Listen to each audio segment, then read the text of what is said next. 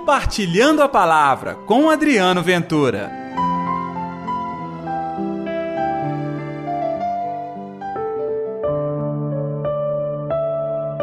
O Filho do Homem é Senhor também do sábado.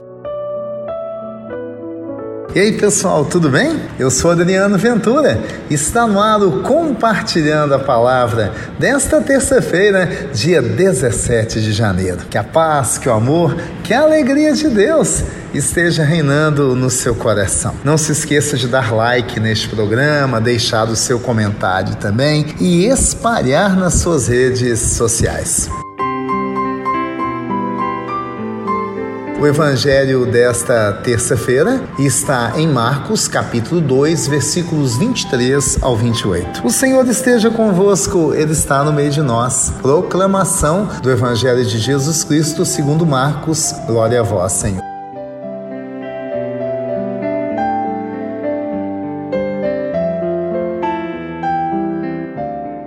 Jesus estava passando por uns campos de trigo em dia de sábado. Seus discípulos começaram a arrancar as espigas enquanto caminhavam. Então os fariseus disseram a Jesus: Olha, por que eles fazem em dia de sábado o que não é permitido? Jesus lhes disse: Por acaso nunca lestes o que Davi e seus companheiros fizeram quando, passado necessidade, tiveram fome? Como ele entrou na casa de Deus no tempo em que Abiatar era do sumo sacerdote, comeu os pães oferecidos a Deus e os deu também aos seus companheiros? No entanto, só aos sacerdotes é permitido comer esses pães. E acrescentou: O sábado foi feito para o homem, e não o homem para o sábado. Portanto, o filho do homem é senhor também do sábado. Palavra da salvação, glória a vós, Senhor.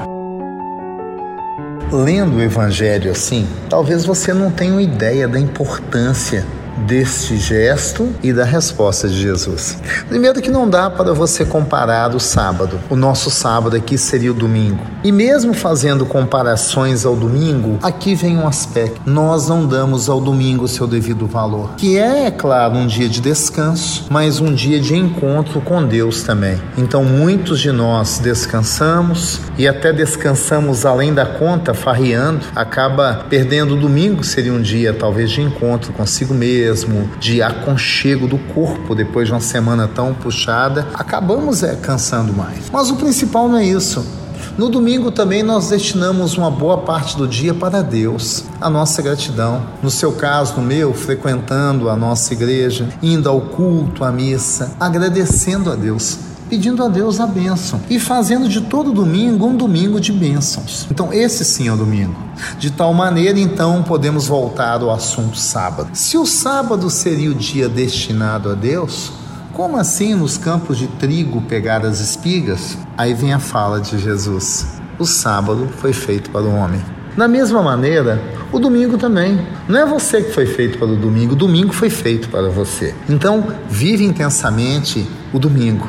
Mas não se esqueça, é tempo de encontro com o Senhor. Eles estavam, no caso, discípulos de Jesus, pegando as espigas, não por maldade, mas para matar a fome. Está entendendo? A nossa prática religiosa tem que levar ao encontro, à libertação, saciar o coração compreender as situações da vida, coisa que aquela gente, os fariseus, não entenderam hipótese nenhuma. Hoje nós estamos olhando essa passagem fora, dois mil anos aconteceu isso. Mas ainda hoje nós fazemos o mesmo. Nós desfiguramos a face de Deus. Nós usamos inclusive regras para combater aquele que pratica a fé em nome de Deus. E praticar a fé é chegar até o outro, até o pobre, até o sofrido. Jesus nos convida a uma vida de radicalismo tá? Em especial em defesa dos mais sofridos.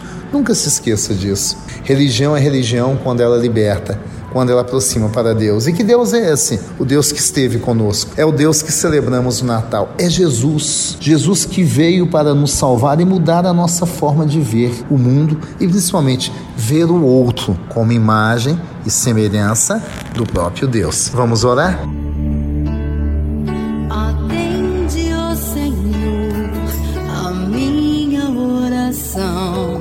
e ouve as minhas súplicas. Responde-me, ó Deus, tão justo e fiel. Querido Senhor, que a nossa prática religiosa, seja fé, seja vivência do culto, seja a partilha da palavra, seja sempre um momento de alegria, de encontro, de transformação, mas não de cobrança, não de ódio, mas sim de libertação do corpo, da alma e do espírito, tendo sempre o Senhor à nossa frente, como nosso verdadeiro Deus, o nosso Senhor. Que assim seja, em nome do Pai, do Filho e do Espírito Santo. Amém. E pela intercessão de Nossa Senhora da Piedade, padroeira das nossas Minas Gerais.